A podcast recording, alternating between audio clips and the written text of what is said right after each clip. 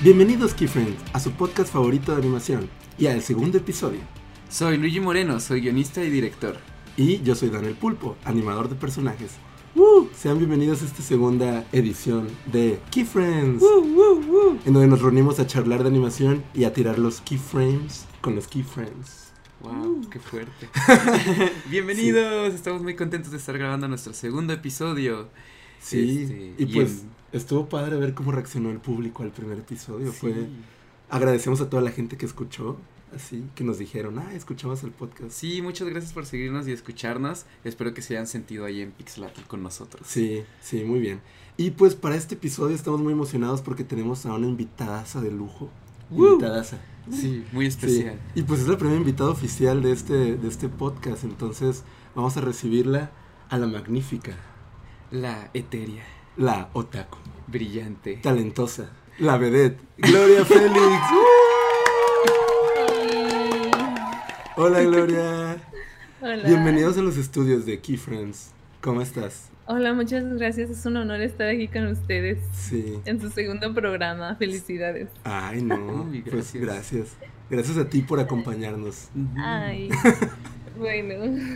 Obviamente, yo creo que Gloria no necesita presentación, pero pues aún así, para la gente que no la conoce. Sí. Tú cuéntanos un poco más de ti. ¿Quién eres? ¿A qué te dedicas?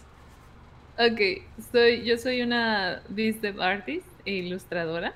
Yo soy de Uruapan, Michoacán, Uh. un chorrillo, y vivo, ahorita vivo en Los Ángeles.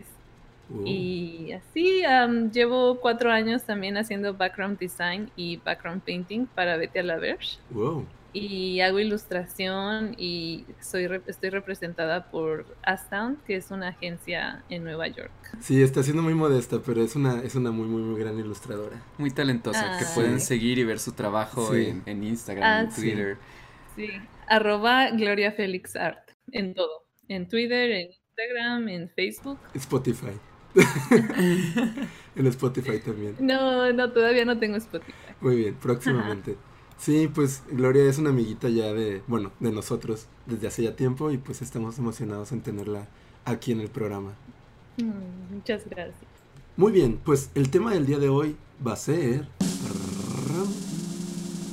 congruencia estética. ¡Tirirín! Pero, ¿qué es congruencia estética, Daniel Pulpo? La congruencia estética es cómo utilizamos y cuidamos todos los elementos de una pieza audiovisual para crear armonía y credibilidad para la audiencia. O sea, va más allá de solamente elegir un color o shapes porque tú crees que están bonitos, sino que eh, establezcas una serie de reglas y que todas tengan sentido con la historia que quieres contar. Decidimos hablar de este concepto porque nos topamos con un ensayo escrito por David O'Reilly donde abordaba este tema y además criticaba cómo muchas películas animadas solo intentaban emular la realidad. Sí, pues este está muy interesante el punto de vista de David O'Reilly aquí, porque si, bueno, si han visto el corto y si no, véanlo, por ahí está el link en la, en la página, eh, Please Say Something, pues él lo que quiso fue un poco evidenciar eh, la técnica detrás del 3D y no quiso aplicarse a la tendencia que estaba ahí en el momento. Entonces empezó a hacerse estas preguntas de, bueno, ¿por qué generalmente es esta, tendemos al, hacia el realismo en la animación? Hacia que todo se vea más o menos igual y este Sí. mismo look. ¿Por qué no hay variaciones en el estilo visual? Ahora cabe mencionar que este manifiesto lo escribió hace 10 años. Sí, hace unos 10 años, porque el corte es de 2009 y yo creo que salió aproximadamente en ese mismo año, el ensayo.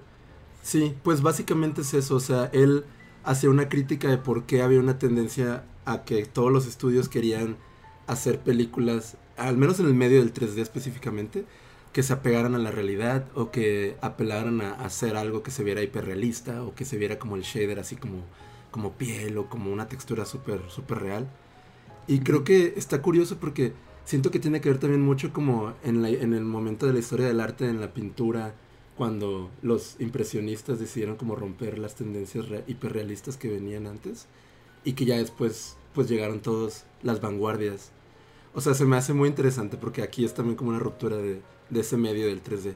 No sé tú qué opinas, Glory. que andas por ahí Sí, también. totalmente. Es, eh, es muy similar. Perdón, es que sí, estoy anonadada. Ah, no, está bien. Muy bien, pues citando a David O'Reilly en su ensayo, dice, My central belief is that the key to aesthetics is coherence. Eso quiere decir que lo que hará que tu mundo sea creíble es simplemente qué tan coherentes son los elementos que hay en él. Eh, y cómo estos elementos se unen bajo una serie de reglas que los gobierna de forma consistente. Y eso aplica para todo, para todo, para todos los aspectos del film que estamos creando, o sea, ya sea diseño, eh, visual, color, sonido, incluso el movimiento, la animación, etc. Todo, Todas estas reglas hacen que se cree una armonía estética. Y eso pues es muy placentero para el ojo humano y es lo que hace que sea creíble o sea, que nos vendan como este mundo que estamos intentando, pues, retratar en, ya sea en un corto, película, videojuego. Sí, yo, yo todo esto lo tomo como también para la ilustración y para eh, las bellas artes, que cuando alguien está aprendiendo a dibujar y directamente les das Photoshop y pueden usar todos los colores del mundo y así, como que es, es salen resultados tal vez no tan estéticamente placenteros, sino que salen, salen cosas más, no tan, bueno, no tan bonitas, o sea, depende de cada quien. Pero sí, y cuando empiezas pintando con pintura real, como no puedes tener todos los colores, empiezas pintando como con cuatro tubitos, la restricción hace que haya más armonía. Wow. Sí, totalmente. De hecho, él habla mucho de eso. Y hay una parte en su ensayo que también cito. Dice, The problem is that there is simply too much power and very little control. Essentially, you get too much for free. Habla específicamente del medio 3D. O sea, cuando ahora es un programa 3D o un software así, o sea, digital, como tú dijiste, Photoshop, tú puedes hacer un montón de cosas ya de gratis. O sea, cualquier color que se te ocurra, eh, cualquier shape inimaginable. Entonces, sí tienes mucho como ya de gratis, o sea, en primera instancia. También daba un ejemplo de convertir, bueno, no sé qué tanto sepan de modelado 3D, yo sé súper poquito, que al inicio como que se ve todo más cuadradito y hay una opción que literalmente es un botón y lo hace más suave y hace que se vea todo como que tal vez mejor, entre comillas, pero que él como que lo rechaza mucho porque hace que es muy fácil y le quita en lugar de ponerle. Por eso también si ven el corto es todo cuadradito y Sí, está muy padre eso porque de verdad nunca te das cuenta que hay muchas cosas que ya las damos por sentadas cuando abrimos el programa y que se hacen como automáticas. Pero tú incluso que tienes un background muy, mucho más fuerte en bellas artes, porque pintas y haces todo esto. O sea, tu ejemplo de los tubitos de pintura se me hizo increíble, o sea, porque va por ahí más o menos esto. Sí. Sí, yo creo que si tienes todas las herramientas ahí a la mano, como que tu instinto va a ser, quiero usar todo. Sí. quiero combinar todo y ver qué pasa. Y digo, para el lado de experimentación está padre, pero ya al momento en que cierras el aspecto visual de tu proyecto, pues tienes que aprender a renunciar y a, no usar todo, usarlo solo lo que es necesario para lo que quieres lograr. Claro. sí dijo algo súper interesante de que cuando tienes toda la libertad, siempre te vas al, siempre tomas las mismas decisiones. Y cuando te restringes, ahí es cuando sale más creatividad porque tienes que resolverlo de una forma que nunca lo hubieras hecho. Está, está muy padre el artículo. Él, lo que habla en el ensayo es que tenemos que setear eh, reglas que vayan a gobernar como todo el todos los aspectos de, lo que vayamos a crear. Entonces, no sé, por ejemplo, desde el principio vamos a decir que esto se tiene que ver de tal forma, se tiene que sentir de tal forma, tal vez vamos a usar cierta paleta de colores por tal razón. O sea, como son son, son reglas que están pensadas en base a lo que queremos contar y no nada más porque el programa nos la da o porque es una tendencia que se ve bonito o que queremos que sea su, más realista porque sí. Entonces eso se me hace como muy, muy bien. Porque en otros medios, o sea, hay, o sea, cada medio tiene como reglas eh, nativas, ¿no? De cada medio, o sea, como el 3D, el 2D, el stop motion. Entonces, pues, eh, no sé, como que esas reglas, como tú dices, enriquecen mucho y hacen que la creatividad salga y pues resuelvas de alguna forma el, proyecto. Sí. y algo, este, algo a mí que se me hace interesante de esto, de las reglas que tú pones en tu, proyecto y, eso, es que al principio siento que te entra la duda de, pero es que si lo hago de tal forma, la gente no, no se lo va a creer o, va, o no va a entender el mensaje que estoy tratando de decir. Y creo que no va por ahí. O sea, no trata de que si tu estilo visual es distinto, ya la gente no va a entender. Es más bien que tú seas coherente con el estilo que eliges. Claro. Porque, por ejemplo, tenemos proyectos como South Park, que digamos no son lo que dirías estéticamente hermoso, o siguen todas las, las reglas de, de todo lo armónico y que dices, wow, South Park es una obra de arte visual pero tampoco, o sea, eso no significa que la gente no vaya a entrar, South Park lo ve muchísima gente y creo que se entiende perfectamente su comedia, se entiende perfectamente sus mensajes, los mensajes hasta políticos que dan muchas veces y, y eso no es afectado por el estilo visual de South Park.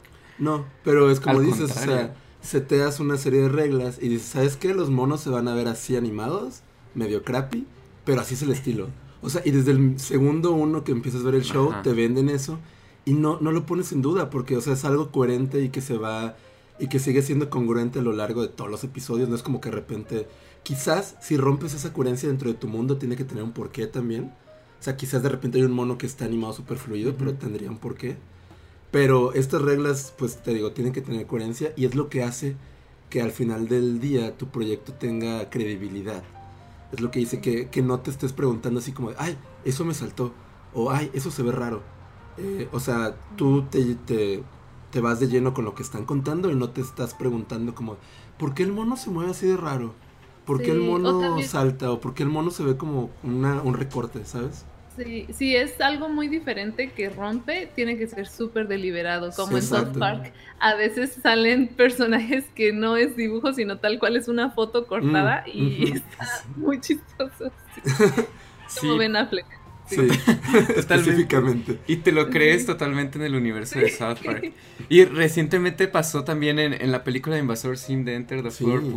Cambian de estilo de animación y de estilo visual en, una secuencia o dos secuencias. Sí. Pero está completamente justificado. Apoya la historia. Ajá, exactamente. Entonces enriquece más la historia y el momento que, está, que están viviendo los personajes. Sí, que es cuando entra el Florpus y se vuelve la locura. Que pues tiene todo el total sentido, digo, era ahí como que estaban entrando a un hoyo negro raro. Y el intro es muy padre porque es desde la perspectiva de Div y es como Div se ve.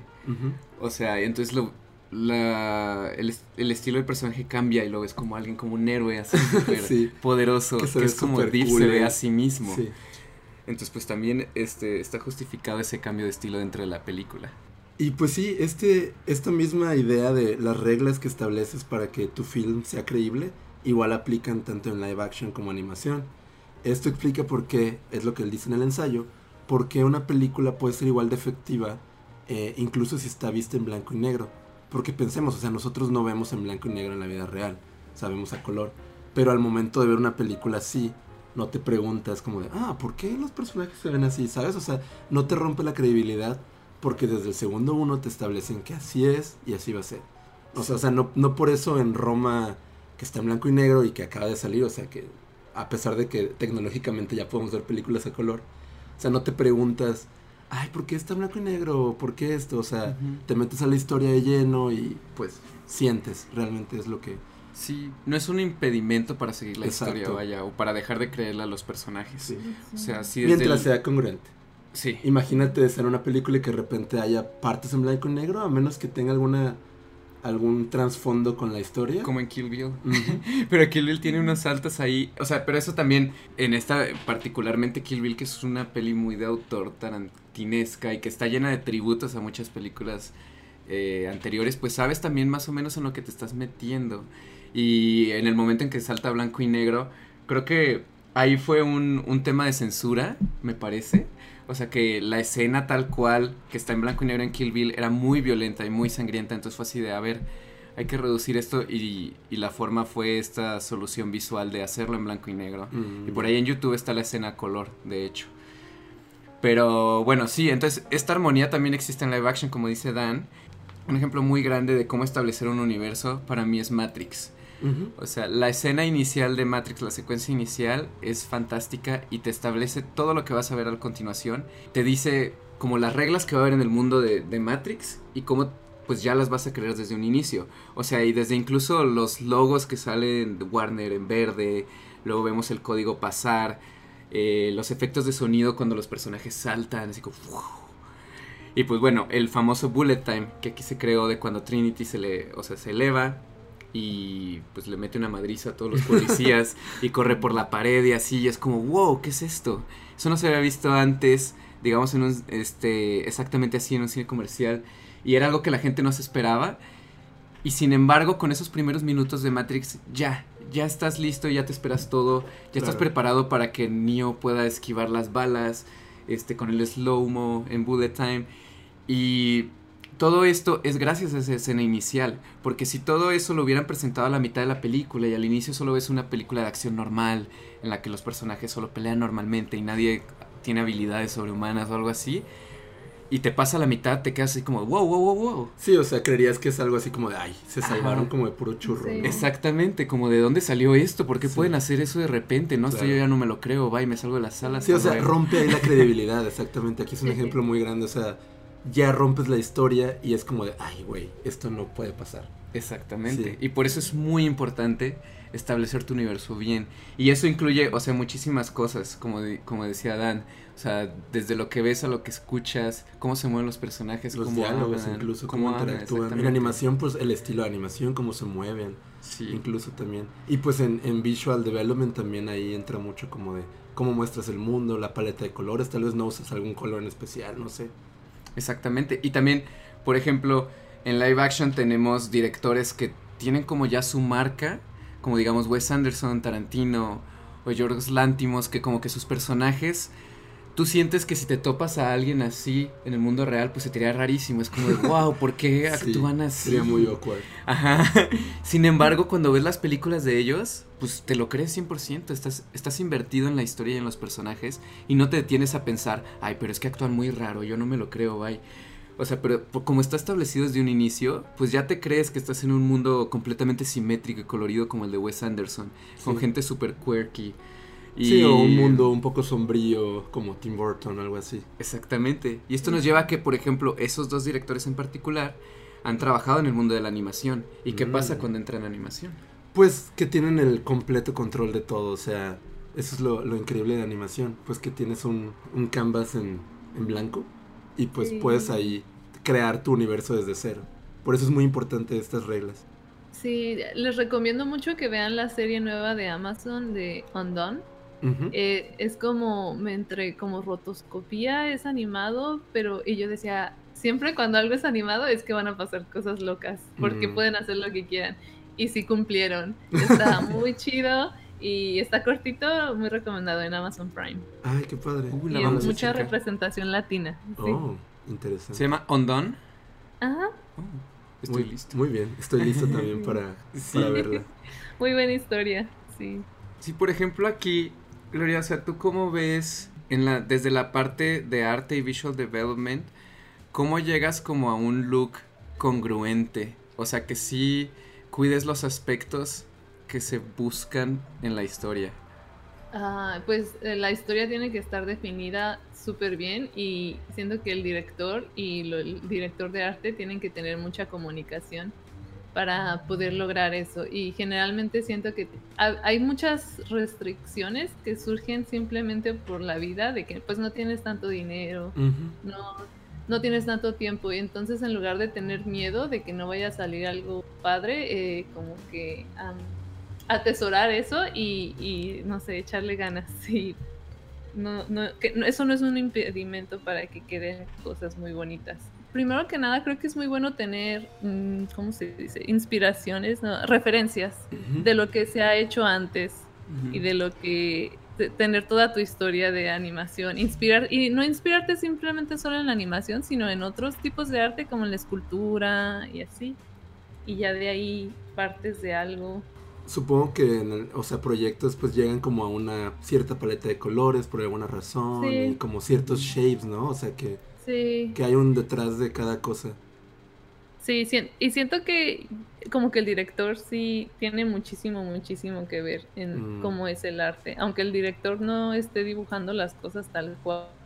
Sí, los artistas siento que más bien te dan todas las opciones que puede haber y el director tal vez como que aprieta un poquito más de, ah, bueno, vámonos para acá y, y ahí ya le sigues. Y también, pues creo que visualmente también se evoluciona mucho. Creo que al inicio sí se puede cambiar bastante de la idea que tenías al inicio, cómo querías que se veía, a después que tal vez si la historia cambia un poco, pues también va a cambiar visualmente y tal vez terminas con algo que no te hubieras imaginado, pero que está más padre. Eso sí es cierto, o sea, también recae bastante en, el, en ya sea el director y el director de arte, como todos los directores de áreas, para que entre todos como que complementen y estas reglas que se crean, pues todas de alguna forma las vayan siguiendo, ¿no? O sea, se me viene a la mente como Spider-Verse. Mm. o sea, que es como el uh. ejemplo perfecto, sí, qué cosa tan hermosa. Sí. O sea, que eh, en todos los sentidos, eh, o sea, se me hace que hasta en música, o sea, layout, animación, arte, todo, o sea, todo es armónico para venderte esa idea de que están en un cómic o en un universo como de cómic. Sí, totalmente es como el cómic que cobra vida frente a tus ojos. Sí. Eso está cañón. Incluso en Spider-Verse también tenemos ese ejemplo de, de cuándo se puede romper la congruencia o modificar que sirva bien para la historia. Porque pues, voy a asumir que todos han visto Spider-Verse. es maravillosa y, tienen que verla. Corran a ver Spider-Verse. Sí, no sé qué están haciendo escuchando este podcast. no han visto Spider-Verse, por favor. Exactamente. Como en Spider-Verse tenemos pues Spider-Man de distintos universos, distintos universos eh, cada uno en su universo particular, vemos flashazos un poco de, de algunos de estos Spider-Man en sus universos y sus estilos son distintos. Sí, animación, o sea, diseño, todo, todo, todo es diferente. de hecho, se mueven diferente. Se mueven diferente también ellos en el universo. Entonces, todo eso también, o sea, eso es parte, es congruente con lo que plantearon. Entonces, ver esos cambios pues no, no te rompen realmente, te aportan más. Sí, sí, eso es verdad, lo hace más rico. También creo que es importante darse cuenta cómo los estilos cambian mucho dependiendo de la audiencia a la que van dirigidas. Aquí en Estados Unidos y en México y supongo que en otros países, bueno, no, no tanto, siento que sobre todo en Estados Unidos sí, sí, la animación es para niños tal cual. O sea, no todo exactamente, pero pues lo más popular y lo más... Sí, porque buscan vender, ¿no? O sea... quieren vender, quieren vender juguetes. Entonces como que no se permiten explorar tanto. Y ya saben qué es lo que, la fórmula que sale bien y no, no, no exploran más. O también, lo que es, estoy traumada con los videos animados para niños en YouTube. No sé si los han visto. Que todos son el mismo monito haciendo cosas y los están animados muy extraño y las historias son muy extrañas, pero es tal cual es para que el bebé esté horas viendo YouTube y nunca se enfade y por eso sacan un montón de videos y creo que ah. les va muy bien. Nunca lo he visto, ¿eh? Voy a revisarlo. Están muy Ay, no quiero decir feitos, pero feitos. Pero pues cumplen una función y pues que por eso a veces la animación, perdón, la animación europea o el anime uh, hacen más cosas. Sí, creo que eso sí es cierto. O sea, la animación en, en, Estados Unidos específicamente se ve más como una industria que vende, ¿no? O sea, digo, en general eso es. Pero ellos lo explotan. Lo explotan al 100% para niños, que el juguetito, que el esto y que el otro, ¿no? Pero creo que, como dices, en Europa, en, en Asia, lo hacen también un poquito autorial. Y eso se me hace bonito. Y por eso podemos encontrar ejercicios más interesantes de diferentes estilos. O incluso historias, porque, o sea, las historias que cuentan en, en, en animes, en películas de anime, en general, o series, son también como raras y arriesgadas. O sea, si lo ves como comparado con, con lo que cuentan aquí en Estados Unidos o América. Sí, creo que poco a poco ya se están moviendo más a, hacer cosas diferentes, como pues Spider-Verse o Laika también hace cosas diferentes, no súper vendibles, supongo, que a nosotros nos encanta. Sí, sí, no, pues ya poco a poco se han estado rompiendo a lo largo de los años como esa tendencia que está muy bien y creo que también cada estudio ha como hecho un tipo de pues como de marca personal visual, ¿no? O sea, como Disney ya sabemos más o menos como qué look tienen, o sea, que estaba un poquito inspirado como tienen como sus princesas clásicas en sus, o sea, que todo sea bonito, como lo Pixar, un poquito también como DreamWorks, o sea, cada estudio de animación tiene como su brand, su brand look. Eh, y esperamos ya un poco como de, ah, si es una película de tal, más o menos ya sabemos cómo quizás se va a ver. Sí. Y siento que eso es importante para ellos. O sea, que veas un tráiler o veas una imagen y digas, ah, es la nueva peli de Pixar. O sea, que los identifiques de, desde primera es parte de, de, su idea con el brand look. Y pues también hay, o sea, también si ves algo de Laika, también Ah, siento que es súper identificable. Sí. O si es algo de Artman, sabes que son Aunque- personajes de Artman. No sé, creo que eso es porque ya estamos muy metidos en la animación, pero tal vez para alguien que nunca ve películas animadas, todos se ven igual.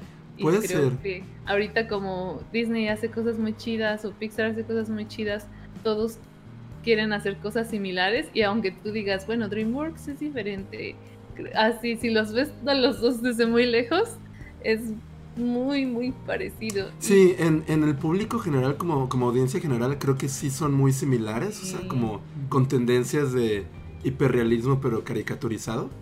Sí, sí. Y cuando yo estudié Visual Development, como que sí se notaba mucho que todos nuestros maestros eran de, ay, háganlo más así, más Disney, más Mm. Pixar. O sea, no decían tal cual más Disney, más Pixar. Eso no está bien decirlo cuando te están enseñando, pero las cosas, el feedback que nos daba, como que todo empujaba para que fuéramos más. Me imagino que es porque saben qué es lo que quieren los estudios allá afuera. O sea, tú Sí. como artista te forman para que puedas trabajar a final del día allá. Entonces Sí, sí, supongo que pero era por eso. está, está chafa por el lado de que haya más variedad Claro, Sí. sí. visual. Sí. Sí, que pues Sí, eso eso es tiene que ver con, o sea, creo que con el riesgo que tiene que tomar un estudio como para contar una historia de forma diferente y también con el director. Y como el director también poquito trata de jalar esos esas reglas y, y hacerlas menos tradicionales, o sea que saben que Spider-Verse se va a ver así y va a tener un look 100% de cómic. Y tal vez pensaron como no, no va a funcionar o bla bla. Y pues ya, o sea, ganó el Oscar y todo, o sea, le ganó a Disney. Sí. Entonces Sí. creo que creo que eso está muy bien porque poco a poco se van rompiendo esos esas ideas.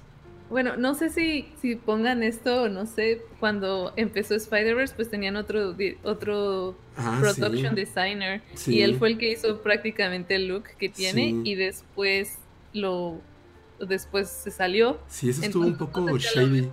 El tener su visión tan fuerte de lo que quería para la película resultó en, en que tuvieran asperezas con los Mm. otros, no sé, no, pero no, no me tomen mi palabra. Sí, eh, ¿recuerdas recuerdas el nombre? Era, era Mielgo, Sí, Mielgo algo, Alberto ¿no? Mielgo. Alberto Mielgo, chido. sí. Y que- ahorita hizo como lo que quería en Love Robots, Ujú. Love, Dead and Ah. Robots. Sí, Sí. en el de la chica que El ve un Netflix. asesinato, sí. El corto Sí. de Witness. Que Sí. sí, de hecho, o sea, lo ves y. y- Es como Spider-Verse personaje que es tal cual el mismo. Sí, Sí. creo que el personaje de la niñita, de la Ajá. niña japonesa, Era como la que Penny, quería ¿no? que se viera así. No recuerdo, pero creo que sí. Y sí, está muchísimo más para adultos en el corto que ya Sí. él tuvo más libertad. Sí, pues, o, o sea, por mucha libertad o locura que tengamos en la cabeza para un proyecto, siempre va a haber restricciones, Sí. perdón. O sea, restricciones de budget, restricciones de quién va a ver el proyecto también, o sea, no podemos también hacer algo que al final del día no vaya a, a- a llevar el mensaje que queremos decir y pues supongo que como estudio tienen que también ganar dinero. Entonces, pues sí, Sí. es como ese juego entre eh, ser, es- explotar más la creatividad, pero también poder hacer un negocio de eso. O sea, digo que también en. Europa, como en Cartoon Saloon, que hay, que tienen como también un estilo como muy propio. Sí, como que ellos Ay, definieron sí. su, su estilo desde Secret of Chaos. Ujú. Y creo que lo exploraron más en Song of the Sea, que es de mis Ujú. películas favoritas y me hermoso. encanta. Sí, es muy hermoso. Me encanta que usan acuarela para los fondos. Sí, Es- qué hermoso. Una Sí, barbaridad. e- eso lo hace como que se vea muy dreamy, no sé, como Sí. es muy delicado y bonito, me gusta. Y ellos, o sea, quizás al inicio fue más un riesgo. O sea, de que, ok, Sí. vamos a hacer esta peli, se va a ver un poco distinto. Pero es hermosa y es armónicamente correcta, vaya. Y se inspiraron mucho en los libros. ¿Eran celtas o no? Bueno, no celtas, en los libros originales de, Oh, de la cultura. Por eso se ve tan diferente. Eso creo. se me hace muy, muy lindo cuando Sí. los proyectos como que, o sea, si estás inspirado como en algo, como que toman cosas ah, como elementos fuertes de donde viene la inspiración, ¿no? O sea, Sí, eso, es- eso está muy cool. acabo de ver un corto que va a salir en Disney Plus, cuando Oh. salga Disney Plus. La exclusiva, Eh, la exclusiva con Sí, Gloria. sí. Y está muy padre porque es como Paperman, pero agarran más eh, lo cómo hacían la caligrafía y la pintura en China. Entonces imagínense como Paperman, pero con, con líneas así súper bonitas. y- ah, está muy padre. ya. Ah, Luego, cool. cuando tengamos el nombre, se los, se los pasamos. Está Qué perfecto. hermoso, sí. ¿Va a estar en Disney Sí. Plus? Sí, Ah, muy bien. Bueno, nosotros no tenemos Disney, Disney hasta todavía Plus. no sale, Sí, creo, en sale. No, Hasta Ah. el próximo Tampoco año, ha salido creo. en Estados Unidos. Sí, todavía, tampoco ha salido acá, Ah, es nada ok. más están generando expectativa. Ah, Sí. Sí. muy bien. Está excelente. Yay. Pero Sí. sí. o sea, justo eso que hablan de que si te basas en un trabajo previo para crear el universo de una película, pues eso también lo vimos, por ejemplo, en la película de Charlie Sí. Brown que salió Ah, sí. Ay, hace unos sí. dos, tres años, creo. sí. Y No, ya ese- tiene más. Ya, tiene más tiempo. Dios, cómo pasa el tiempo. Pero sí, es súper bonito cómo se mantuvieron fiel a ese, a ese look, como si estuvieras viendo las tiras de Charlie Brown, pero adaptada a, a una 3D. modernidad y 3D. Sí. Y Snoopy está hermoso y sí, lo, lo hicieron muy, muy padre. Sí, También no sé si vieron el trailer de Popeye. También ese Ah, muy padre. Esa aunque película la cancelaron. cancelaron, sí, sí. Sí, Sí. Charlie Brown es de 2015. Tiene Mm, ya sí. cuatro años Guau. que salió. No Sí, manches. Pero no manches, o sea, yo también cuando la vi creo que pasó poquito desapercibido, no estoy, o sea, fue mi sensación. La- Sí. Pero la película y ¿La animación, sí, la de Charlie Ah. Brown, Ah, están, está están increíbles, o sea, sí. Hermosísimo. yo tuve la, la fortuna de que un maestro de en Anime School, cuando estaba estudiando ahí, este, estaba en la película y era supervisor, y nos contaba que sí era como muy 2D la approach que le daban a la, a la animación, o sea, como su planning y todo esto, o sea, Sí. y, y como, o sea, pues son rigs 3D, pero todo siempre, o sea, era como sobre la pantalla, que se veía como muy 2D. Y que incluso había deformaciones súper locochonas de, del Ujú. rig para que funcionara como todo en, en la pantalla. Me acuerdo que hace, o sea, sí, hace ya varios años Steve Martino, el director, fue a darnos una plática y curiosamente, o sea, nos mostró alguna de las reglas que seguían. O sea, estas reglas a veces sí pueden ser muy literales las que contamos. Y había ciertos ángulos de los personajes, en especial de Snoopy, que no podían Claro. poner porque se veía raro, porque dejaba de verse el personaje como Ay, sí. pues como es, como Claro. normal. Entonces eran como ah, estas reglas se las daban a los animadores, así de no puedes hacer esto, no puedes hacer esto porque pues rompes con la estética que estamos manejando y con los personajes como los queremos. Claro, sí, pues es, Mostrar. es, es, es- es esto, todo esto se va como cerrando, porque pues es de lo que estamos hablando de la coherencia estética, o sea, está, está muy padre. Sí. Sí. Y lo bueno es que ellos tenían ahí mucha inspiración pues ya de, de años de las historietas, ¿no? De. Sí, sí, pero sí para cualquier tipo de caricatura o de película que se haga, se hacen unas guías de estilo. Ah, bueno, eso sirve para responder la pregunta pasada. De si el, el director de arte y los artistas hacen guías de estilo de, por ejemplo, me acuerdo de haber visto una de Batman, que era de, no pongas a Batman visto desde abajo porque se ven muy rara la quijada y se ven los los ¿cómo se llaman? Los, los cuernitos se le esconden y no- siempre se le tienen que ver los cuernitos. Los cuernitos, O sea, para todo hay, hay esas reglas. claro. Hablando de películas así como Charlie Brown que han roto estas tendencias y que se han inspirado más como en, en sus trabajos anteriores, o sea, no sé qué se les viene a la mente, tipo como Lego, o la reciente que cumplió hace, ya cumplió 10 años, se me hizo muy impresionante porque no sentí que pasara tanto tiempo, pero la de Cloudy with, with a Change of Meatballs, También conocida Sí. como lluvia de hamburguesas. Lluvia de Lluvia de hamburguesas. hamburguesas. que cuando la vi igual me explotó la cabeza porque la animación es también increíble, o sea, hablando específicamente como de mi área, que es animación de personajes, o sea, sí rompieron, rompieron muchas reglas y barreras que quizás no se habían hecho antes. O sea, era muy, muy, muy cartoony, o sea, en, to- en todo. Bueno, yo me acuerdo que reí muchísimo en esa Sí, el- película. el- era Fue muy una fresca. sorpresa. Era una comedia muy... También el humor era diferente. Ajá. Sí. el humor era diferente. Lo recuerdo como si hubiera sido ayer. Sí, Sí. sí, de hecho tengo muchas ganas de verla, hay que verla Sí, todos. porque hace Sí. poco se cumplieron los 10 años, porque me acuerdo que en Twitter la gente estaba celebrando y diciendo que era como de una, una joya que, que se debería recordar más, más Sí. seguido, porque pues sí, Hay hizo que algo hacer una diferente. video reacción. Sí. Y reacciona Cloudy. Animadores Sí, y creo que también está padre porque esta comedia que querían transmitir, que dio, o sea, fue, fue muy exitoso, ah, tiene que ver con la forma en cómo la presentan esta comedia, o sea, con personajes super cartoon, o sea, que pueden llegar como a esas, no, no, no hay tantas barreras como de que el personaje se mantenga en un en modelo, eh, y lo rompen y que se vea como chistoso y que estos chistes sean todavía más, más chistosos, pues, valga la redundancia. Pues no sé, hay más películas tipo Lego, también Lego, ¿la vieron todos? Sí, Lego sí. Lego me parece que también cumplió muy bien respetando su origen. Sí. Y logrando darnos ese feel de que pues, son Legos, son juguetes Lego. No solo específicamente juguetes, sino son Legos. ¿Sí? Y si te lo crees todo el tiempo. Eh, pero hay algo curioso de la primera película de Lego es cuando cortan a esta a las secuencias de live action. sí, no te lo esperas. Mi primera reacción cuando vi la spoiler alert de, años, cuando vi la primera la primera vez Lego, a mí me saca un poco de onda eso, no les voy a mentir. O sea, yo estaba muy invertido en la en el mundo animado y cuando pasó eso, no sé, no fui tan fan, vaya. Pero ya que la volví a ver, pues lo acepté más. A mí se me hizo muy A mí se me hizo padrísimo. Yo de, wow, se atrevieron. A mí, se atrevieron, they went there. A mí se me hizo que rompieron algo, o sea, como de, wow o sea, no había pasado esto en otra película, wow. O sea, live action y animación. Y luego el monito se movía literal como se movería un Lego en la vida real, de que nomás como que vibra. Eso, me, eso sí me gustó. Y eso creo que lo, lo, explotaron más en Lego 2. En Lego 2, sí. Y me gustó mucho cómo se movía. Oh, debes verla. Es también muy cómica. Está padre. Yo sigo prefiriendo la 1, pero, pero Lego 2 también está muy padre. Dicen que también la de Lego Batman está muy chistosa, ¿no? Sí. No manches, Lego está chistosa la de Lego Batman, sí. Sí. La de... Batman era como el mejor personaje de la primera. Sí. y se dieron cuenta. Sí, lo explotaron. También las, las películas así.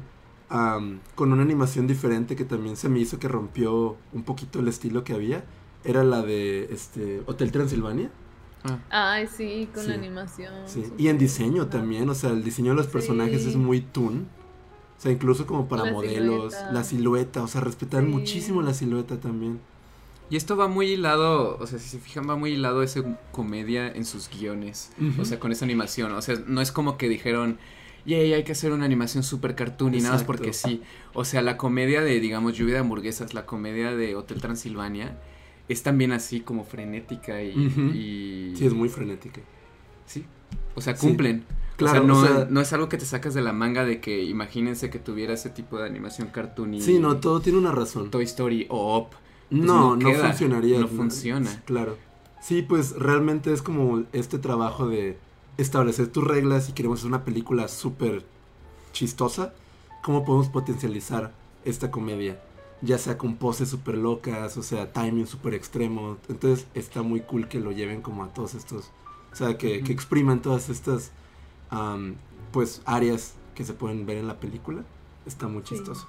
Y algo que se me hace muy interesante, tengo que mencionar porque soy un fanboy, es que tienen en común las películas que hemos mencionado como Lego Movie, Spider-Verse y Cloudy with a Change of Meatballs.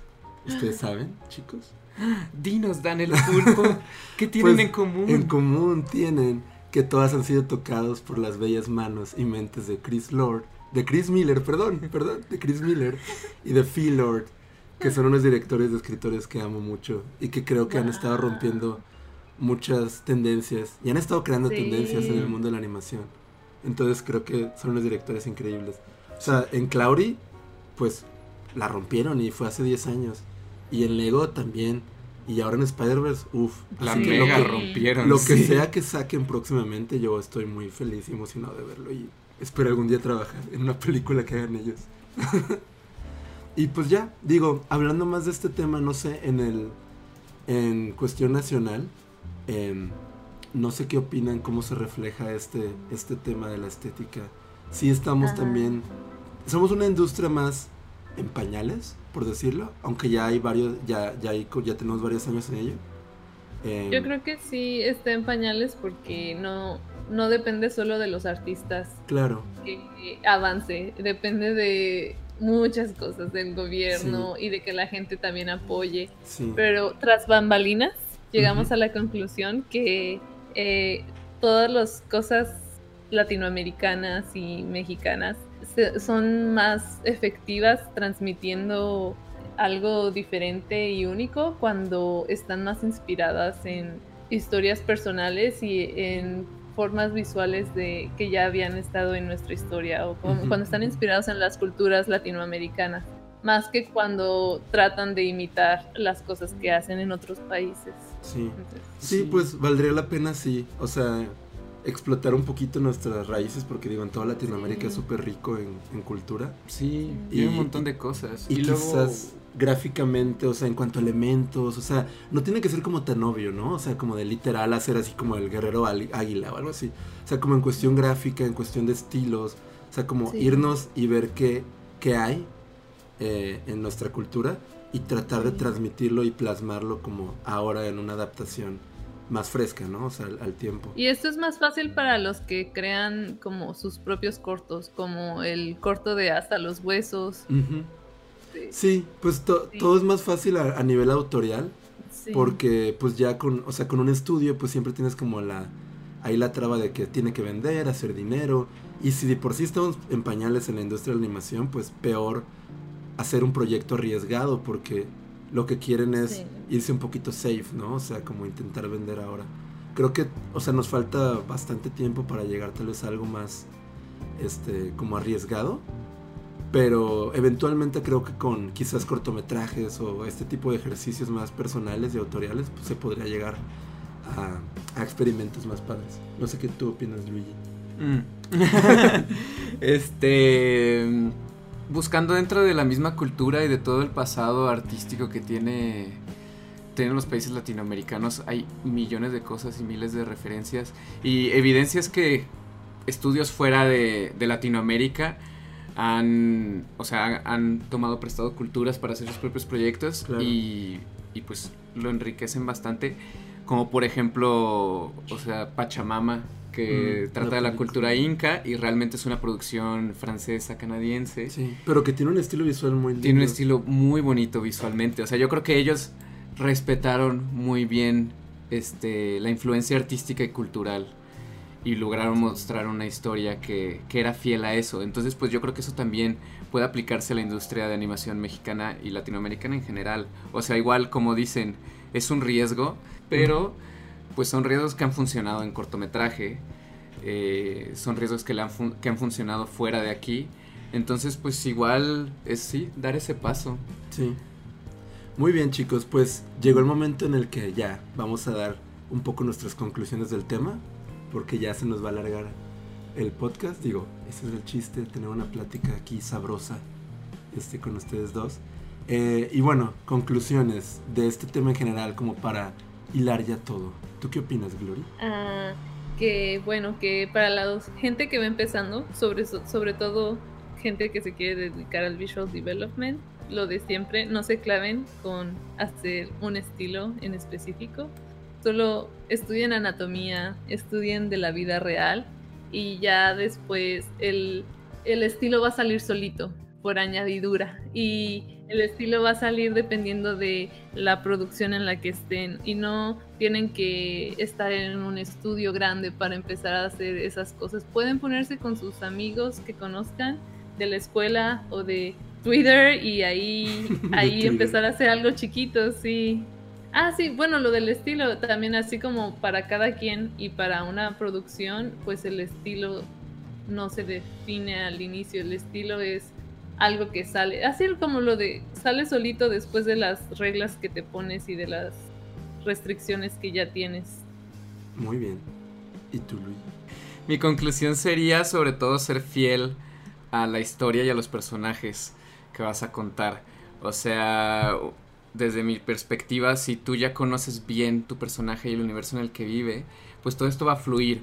O sea, se va a sentir natural las decisiones que vas a tomar como de que no, es que esto no pasaría, o creo que el camino natural que seguiría este personaje sería este. Entonces, en guiones mucho que nos dicen no forces a tus personajes eh, en función de la historia para como quieras que concluya, más bien que los personajes te guíen hacia la conclusión más natural de lo que has establecido como base.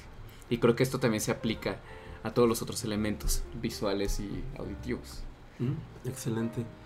Pues por mi parte, mi conclusión es que a pesar de que este ensayo de David es, ya tiene 10 años, sigue siendo muy vigente.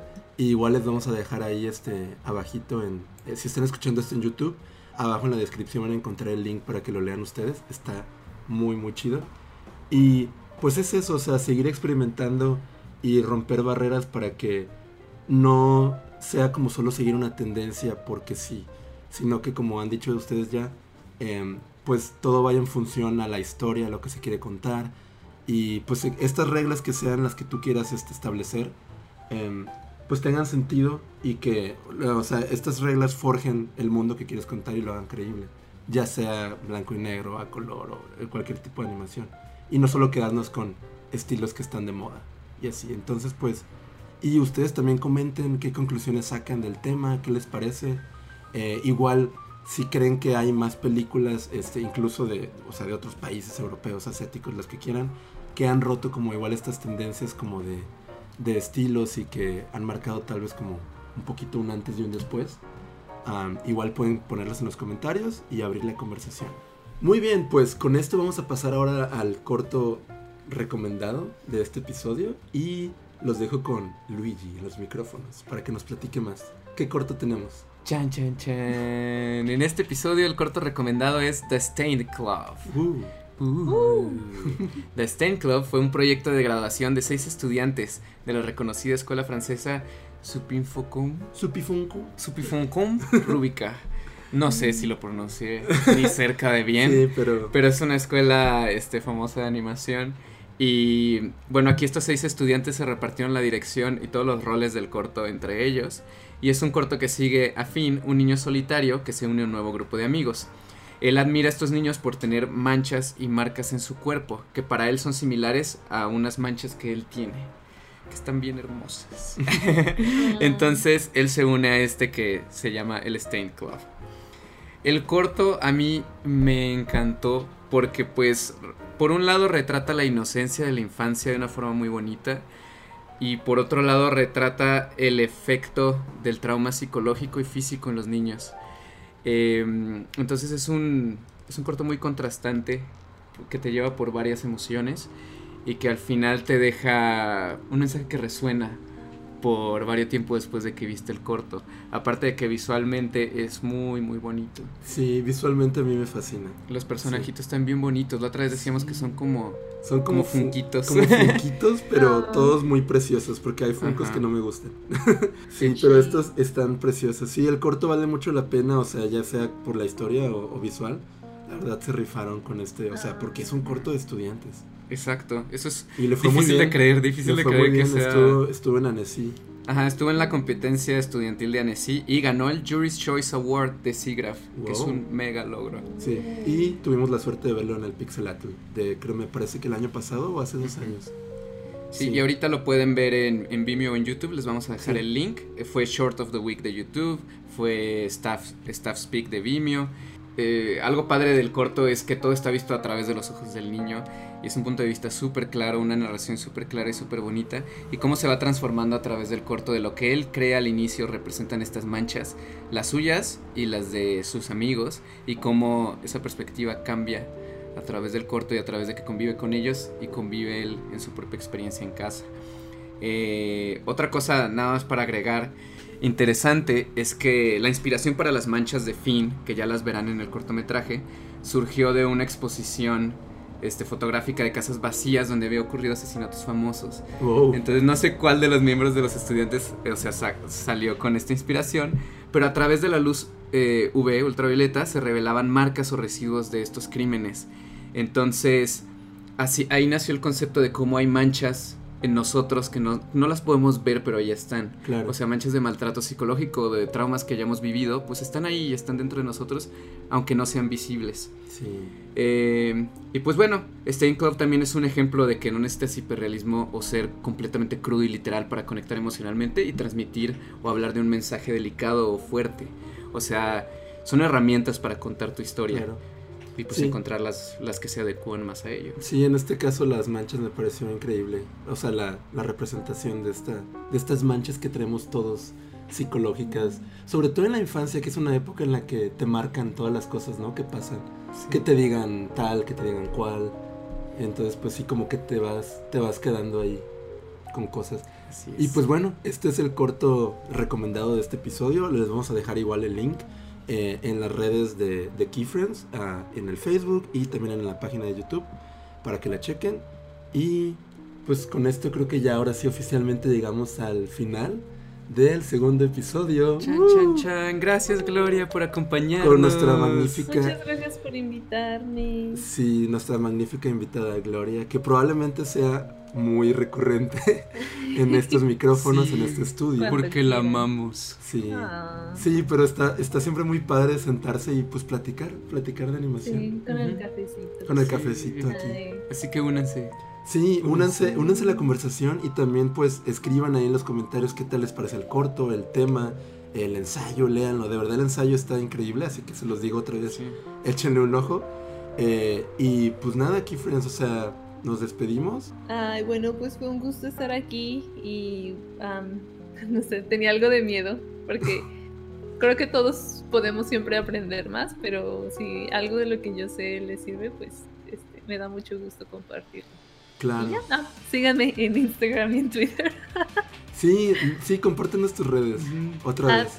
Arroba Gloria Felix Art en Facebook, Instagram y Twitter. Pero lo, que más uso es Instagram y Twitter. Y entonces, pues muchas gracias chicos, muchas gracias Key Friends.